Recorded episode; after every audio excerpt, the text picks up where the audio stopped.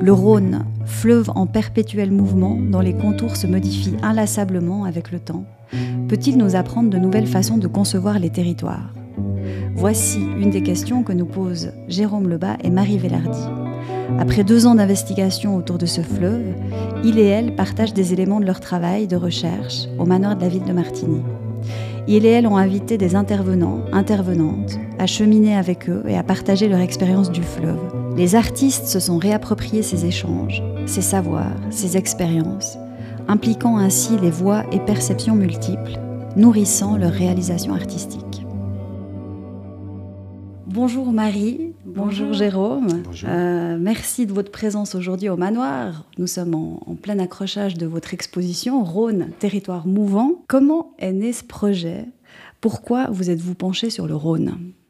Pour ma part, dans, ma pratique artistique, je me suis beaucoup intéressée à l'eau. J'ai déjà fait des projets en relation aux eaux souterraines ou la relation entre la terre et la mer. Du coup, c'était euh, aussi en continuité de ces questions euh, aquatiques déjà abordé dans mon travail artistique. Ces territoires mouvants qui traitent aussi d'une certaine façon d'une incertitude, parfois même d'une ambiguïté, sont des choses que, à ma façon, je travaille aussi plus en relation peut-être au corps et à l'espace public. Il y a pas mal de liens entre nos deux travaux. Finalement, on s'est retrouvés sur certains points, mais avec des, nœuds, des conjonctions comme ça. Vos pratiques personnelles vous ont nourri tous les deux pour, euh, pour travailler ensemble sur ce thème de Rhône. Vous êtes tous les deux artistes, tous les deux professeurs à l'EDA, l'école de design et haute école euh, d'art euh, à Sierre en Valais. Et en conjuguant vos pratiques, comment ça se passe de travailler en duo? ouais, c'est vrai que ce qui, est, ce qui est assez particulier dans ce projet, c'est qu'on se retrouve à faire ni totalement ton travail artistique, ni totalement le mien. Mhm. On se retrouve avec euh, vraiment une, pratique hybride. Mhm. Et, ça, je, moi, j'ai trouvé super intéressant. C'est la première fois que je travaille de, cette façon-là. Bah, j'ai déjà fait, bien sûr, des collaborations, mais là, on se retrouve avec une nouvelle forme artistique, j'ai l'impression. Oui, qui crée un espèce de troisième objet. Et ça a bien marché. c'est-à-dire qu'on peut toujours avoir des doutes. Est-ce que euh, deux façons de travailler, parce qu'on pense qu'il y a plein de choses qui nous relient, mais on, est différents. Donc, euh, comment on fait pour parler, pour s'entendre? Si on est d'accord, pas d'accord? Quelle est la place de chacun? Quelle est euh, cette façon d'être ensemble, finalement, pour pouvoir créer quelque chose de commun, à travers lequel on peut se reconnaître les deux?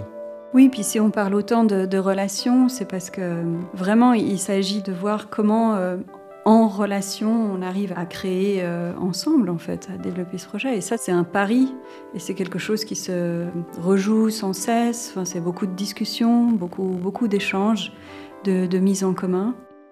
Et ça, pour nous, c'était très cohérent aussi dans, la manière d'aborder un projet, euh, non pas sur le Rhône, mais avec le Rhône.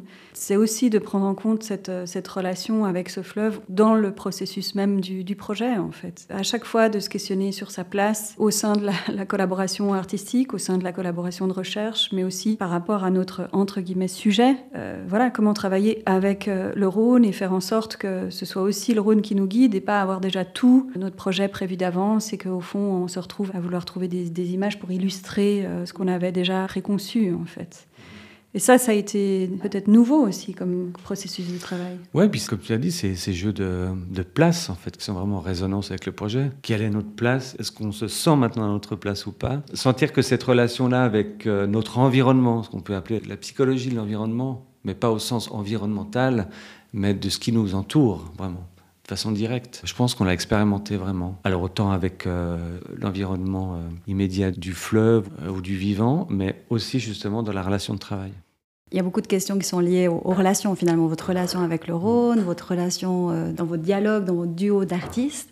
Et puis vous avez aussi travaillé avec plusieurs affluents, c'est un terme que vous avez utilisé, des personnes que vous avez rencontrées, qui vous ont accompagné, avec lesquelles vous avez cheminé le long du Rhône, qui vous ont apporté leur regard. Comment ça s'est passé, ces rencontres, ces autres relations, finalement, qui ont nourri le projet? Oui, alors effectivement, on aimait bien le terme d'affluent par le fait que Pour nous, c'était important d'observer le Rhône non pas uniquement comme un tracé linéaire, mais en tant que bassin versant, en tant que fleuve qui est nourri par un certain nombre d'affluents, donc un territoire très vaste euh, au fond. Donc c'est vrai qu'on a utilisé cette image effectivement pour parler des personnes qui nourrissent notre projet, comment concevoir le projet aussi comme un bassin versant, avec ses différents apports extérieurs en fait, qui le modifient, le, transforment. Donc euh, tout au long du projet, on a invité des intervenantes, intervenants, des chercheuses ou chercheurs, habitantes ou habitants, euh, riverains, pour partager des problématiques qu'on rencontrait le, long du fleuve, alors notamment euh, dans les, questions très larges, hein, mais c'est aussi la relation entre par exemple l'air et l'eau. Enfin, quand l'air a une composante chimique assez forte due à l'activité d'une usine chimique, est-ce que ça, ça communique avec le fleuve ou pas? Voilà, ça c'est une des questions abordées dans une salle, mais il y en a, il y en a plein plein d'autres. Donc on a rencontré euh, et eu des expériences de terrain partagées avec ces personnes qui nous ont proposé leur regard sur le fleuve au travers de leur spécialité au fond, euh, liées à leur activité professionnelle ou liées à leur mode de vie, leur habitat proche du Rhône. Et, de faire avec un travail de regard et de, réflexion et non pas sur un objet, justement. Une thématique sur laquelle on va de loin poser un regard, mais en arpentant, en marchant, en partageant euh, sur place directement avec euh, les gens concernés, on a l'impression de créer une continuité et de, faire avec justement. Et, ça, ça a été vraiment euh, important, enfin pour être au plus proche des sensations en fait, parce que c'est aussi ça qu'on peut essayer de, travailler, parfois même de façon inconsciente, mais ça peut être un, souvenir d'une température, ça peut être un souvenir de mettre un pied dans l'eau, ça peut être le souvenir d'une phrase qui nous a été dite.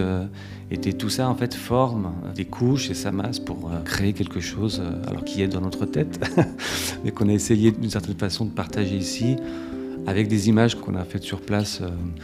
Euh, on a quand même pas mal voyagé du glacier jusqu'à Genève. Il faut dire que le projet de recherche a commencé quasi en même temps que le Covid et qu'on a dû rester à Genève. Au début, on aurait voulu aller jusqu'au delta du Rhône en Méditerranée. Donc on a dû s'adapter aussi. Il y a pas mal de salles en fait qui traduisent notre relation au Rhône à Genève parce qu'on y était aussi contraint d'y habiter pendant cette période-là. Mais qu'en fait on part du glacier en effet et qu'il y a tout le long du Rhône ben, des terrains qu'on a croisés dans la plaine essentiellement.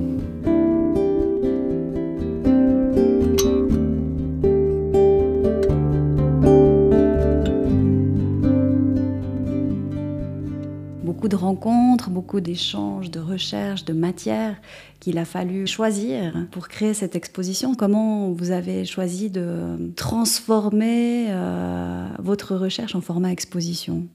Mais c'est assez juste d'en parler en termes de transformation, effectivement, parce que pour nous, c'était assez clair qu'on ne voulait pas euh, que ce soit une restitution euh, en, présentant toutes les retranscriptions mmh. euh, écrites des entretiens qu'on a faits.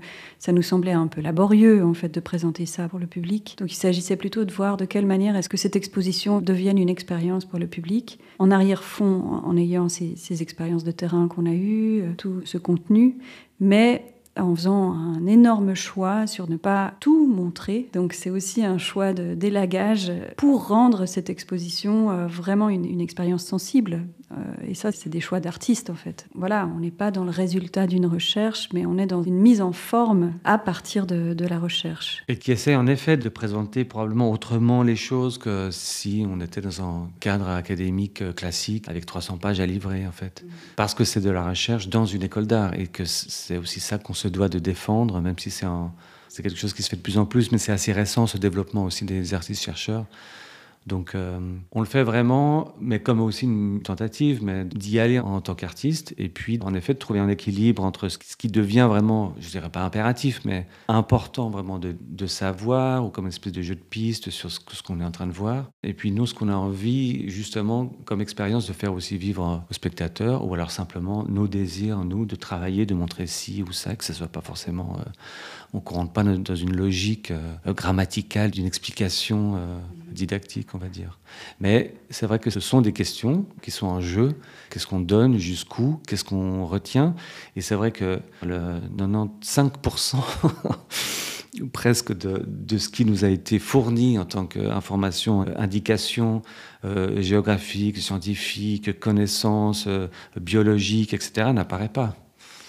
Ou pas comme tel, disons. Ou, en tout cas pas. Alors, en tout cas pas, en effet, euh, forcément visuellement ou mais qui est quand même accessible. Alors on a des feuilles de salle qui seront bien fournies, euh, mais qui sont elles-mêmes des synthèses de toutes nos rencontres de toute façon. Quoi. Donc en effet, on ne donne pas en pâture euh, euh, des documents bruts qui seraient des traces de la recherche, mais vraiment cette transformation, métamorphose en fait de ce qui a pu se passer et dans le temps aussi, parce que ça fait plus d'une année. Donc où on essaie de trouver une façon de transformer en partant de là, et puis toujours en étant ouvert et ça, faut dire que c'est assez intéressant aussi, c'est qu'une partie du montage de l'exposition, ça fait en même temps que le montage des films.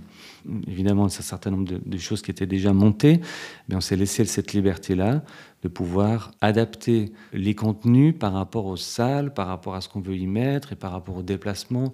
Est-ce que c'est trop, pas assez? Est-ce qu'il y a trop d'images? Il y a beaucoup d'images en fait, puisque c'est essentiellement de la vidéo et il y en a dans toutes les salles quasi. Donc ça a été aussi un choix de faire ces deux montages en même temps, d'une certaine façon, et de garder cette liberté-là aussi.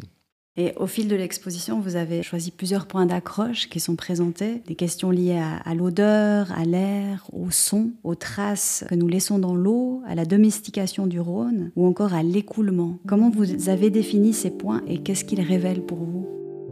On aimerait que, par exemple, le son puisse passer dans plusieurs salles. C'est-à-dire que ça soit poreux aussi, que ce soit une certaine fluidité, qu'on n'ait pas que des murs avec des salles différentes. On a une salle qui évoque notre relation au fleuve. Alors d'abord en tant que déplacement, c'est-à-dire que l'eau se déplace, bon ben c'est une porte ouverte, mais en même temps quand on se rend compte qu'elle a déplacé des choses qui sont très très anciennes, comme des polluants, qui se retrouvent après dans nos corps et dans la nappe phréatique, parce que nous buvons cette eau et qu'on arrose aussi des, légumes avec euh, cette eau et que finalement ça se retrouve en nous, il y a toute une circularité parce que l'eau qu'on boit, on la rejette, elle est traitée et elle retourne au Rhône. Ah ben, c'est une façon de nous inclure alors que toute la problématique, en effet, des siècles passés, ça a été de nous exclure du vivant et construire des murs et des barrières. Et là, on, se rend bien compte que, de fait, on est vraiment reliés parce que, bah, tiens, nous aussi, on est vivants. et qu'on boit cette eau et que nous, on est constitué à 80% d'eau et qu'on rejette cette eau. Et comme disait Gilles Clément, ça fait 4 milliards d'années, en fait, qu'on a la même eau. Il n'y en a pas d'autre. Vient pas d'ailleurs. Donc elle est là. Elle se transforme et elle se métamorphose tout le temps. Des fois, on l'oublie simplement.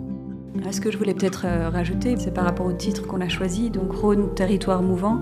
Pour nous, ce qui était important aussi, c'était de penser ces relations entre l'eau et la rive, l'eau et les, territoires, d'une façon euh, mouvante, c'est-à-dire de revoir cette distinction qu'on a faite d'une façon tellement radicale entre euh, ben, l'élément aqueux et, la terre ferme, et puis qu'au fond, quand on porte vraiment notre attention, c'est beaucoup plus instable que ça. Peut-être c'est une façon aussi de repenser euh, ce terme qui est hyper fort de correction d'un fleuve, qui est une manière de le contraindre, de le contrôler. Et, là, peut-être de porter euh, par ce projet notre attention à ce qui est un peu incontrôlable plutôt.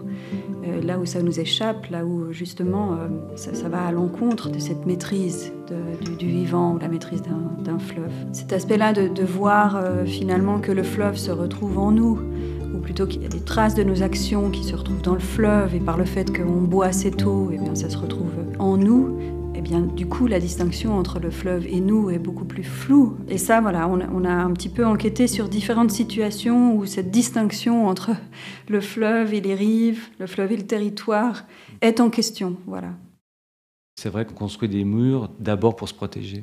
Et, toutes les, corrections du Rhône ont été faites euh, en pensant qu'à la protection, à notre protection, à la possibilité de gagner des terrains pour produire, mais jamais au fleuve lui-même ou simplement au vivant, c'est-à-dire comment est-ce que les biodiversités se développent. Et cette remise en question de notre façon de penser, je pense qu'aujourd'hui, elle se retrouve euh, dans plein de domaines dans le genre, dans, cette... Euh, il y a un décentrement général dans les études postcoloniales. Partout, il y a un décentrement, c'est-à-dire qu'on change enfin d'optique pour pouvoir se rendre compte d'abord de certaines choses, en prendre acte, et puis après pouvoir évoluer pour trouver, j'espère, des solutions à, toutes ces problématiques et pouvoir changer. Et on se rend compte d'une certaine façon euh, que tous ces changements en fait aujourd'hui sont vraiment euh, très importants, surtout pour une génération.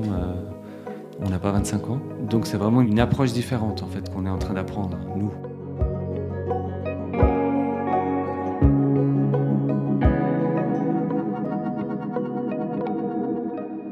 Dans cette idée de mouvance et de décentrement, justement, dans votre approche de, cette exposition, de ce travail de recherche, vous avez posé beaucoup de questions. Vous avez abordé le Rhône, il me semble, au travers de, questions. Et je voulais vous entendre sur ce point.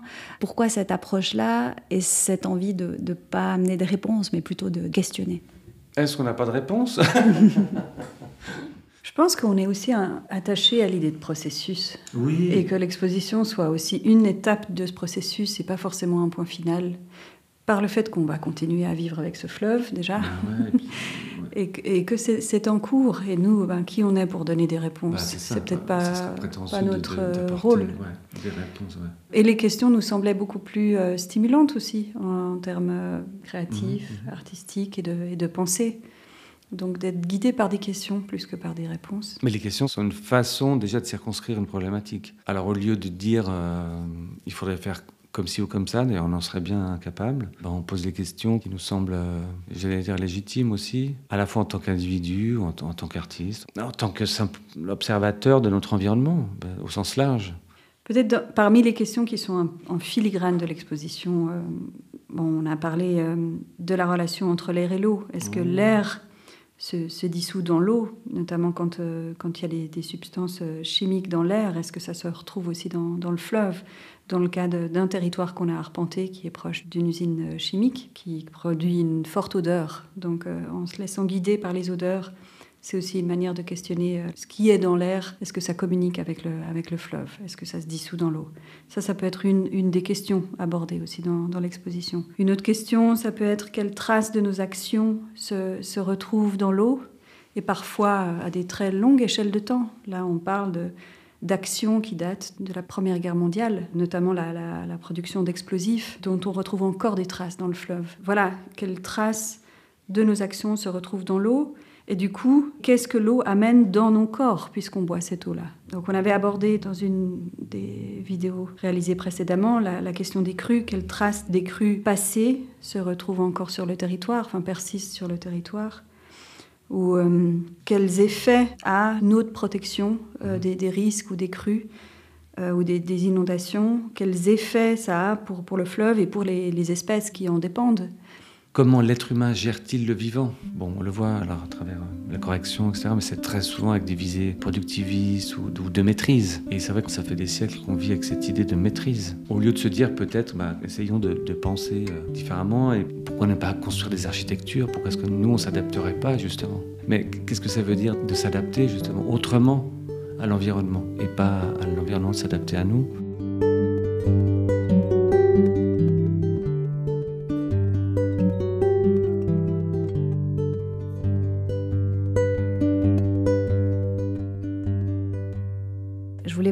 Demander si pour vous ce travail, c'est un engagement écologique? Est-ce que c'est un engagement euh, militant? Est-ce qu'il y a cette envie-là dans cette démarche? Une des intervenantes est une militante euh, écologiste, donc euh, on aborde effectivement cette question-là dans un aspect de, de l'exposition. Maintenant, je ne crois pas que je nous définirais comme militants dans ce projet-là. Non, non, non. Même si, effectivement, ça pose des questions de mode de vie, de vie en commun, d'habitat, de conditions de vie, d'écologie, bien sûr aussi. Donc, euh, voilà, sans peut-être avoir l'étiquette de militant, on aborde quand même aussi des problématiques écologiques, évidemment. En engagement, en tout cas, pour ces questions, à travers des réflexions, à travers notre travail, oui. En militantisme, peut-être que le mot est, est trop fort. En engagement et en positionnement, euh, oui. Ou sans vouloir convaincre. C'est-à-dire que, et c'est peut-être la différence peut-être avec ce qu'on appelle l'artivisme aujourd'hui, mais on n'utilise pas les, les outils, entre guillemets, esthétiques, c'est-à-dire tout ce qu'on peut utiliser pour s'adresser à quelqu'un, pour convaincre. Pas sûr que le lieu de l'art, ce soit ce lieu-là pour devoir convaincre. On peut faire du journalisme, on peut faire plein de choses pour... euh, de la politique pour convaincre, euh, ou des actions, ou je ne sais quoi. Mais dans ce champ-là, on pense important de pouvoir laisser, que ouvrir des perspectives et, et pouvoir laisser d'une certaine façon aussi le spectateur libre pour pouvoir penser par lui-même à quelque chose, peut-être plus porteur que de lui dire ce qu'il faut penser. Par contre, on part vraiment de nos attachements. On a un certain rapport au fleuve par le fait qu'on a habité et on continue à habiter euh, proche de, de ce fleuve-là, en fait, du Rhône. Et du coup, on a un certain attachement à ce fleuve. Et que l'engagement, peut-être, il, il vient de là aussi. Mhm. Euh, Voilà, c'est d'abord une, une relation à un élément important de, de notre vie avec lequel on vit, ce compagnon qu'est qu'est ce fleuve. Et euh, voilà, de, ce, ce désir de travailler à partir de cette relation-là et vraiment de, de le prendre en compte comme un élément constitutif de nos vies et de nos, nos écologies. comment ce travail, comment cette recherche a changé votre perception ou votre relation avec le Rhône? Bon, en tout cas, pour avoir arpenté plusieurs euh, territoires le long du fleuve, je crois qu'il est multiple en fait, ce fleuve. Ouais, c'est ça, ouais, exactement. Nous, euh, ben voilà, on a l'habitude de, de, se baigner dedans en été, ça, ça devient vraiment euh, une pratique euh, commune en fait. C'est vraiment euh, bondé, et ça, il a énormément de succès. on se laisse porter par le, par le fleuve à Genève, vraiment proche du centre-ville, et c'est pas du tout le cas. Ben voilà, en Valais, c'est un type de relation complètement différente. Donc ça, ça a été aussi très très intéressant parce que ce qui nous semblait une évidence là où on habite, euh, ben, ne l'est pas du tout euh, ailleurs. C'est une chance aussi, c'est un, privilège. Et ça, déjà, pour moi, ça a été une, expérience multiple du, fleuve. En fait, on ne peut pas parler du fleuve comme ça, parce qu'il y a autant de territoires, de centaines de mètres, de dizaines de mètres différents. Finalement, il ne fait que confirmer que les choses sont toujours en mouvement, que rien n'est fixe. On essaie toujours de fixer, mais rien n'est fixe. Et que je pense qu'on a besoin d'une certaine fixité et d'avoir des choses concrètes autour de nous, mais qu'en fait, finalement, tout ce qui est de l'ordre du vivant est évidemment en mouvement. Enfin, c'est forcément une porte ouverte que de le dire, mais d'accepter que les choses changent tout le temps, finalement, et que rien n'est jamais euh, acquis et tout, tout, tout, est en mouvement. Et je pense que notre esprit a la difficulté à, à supporter ça.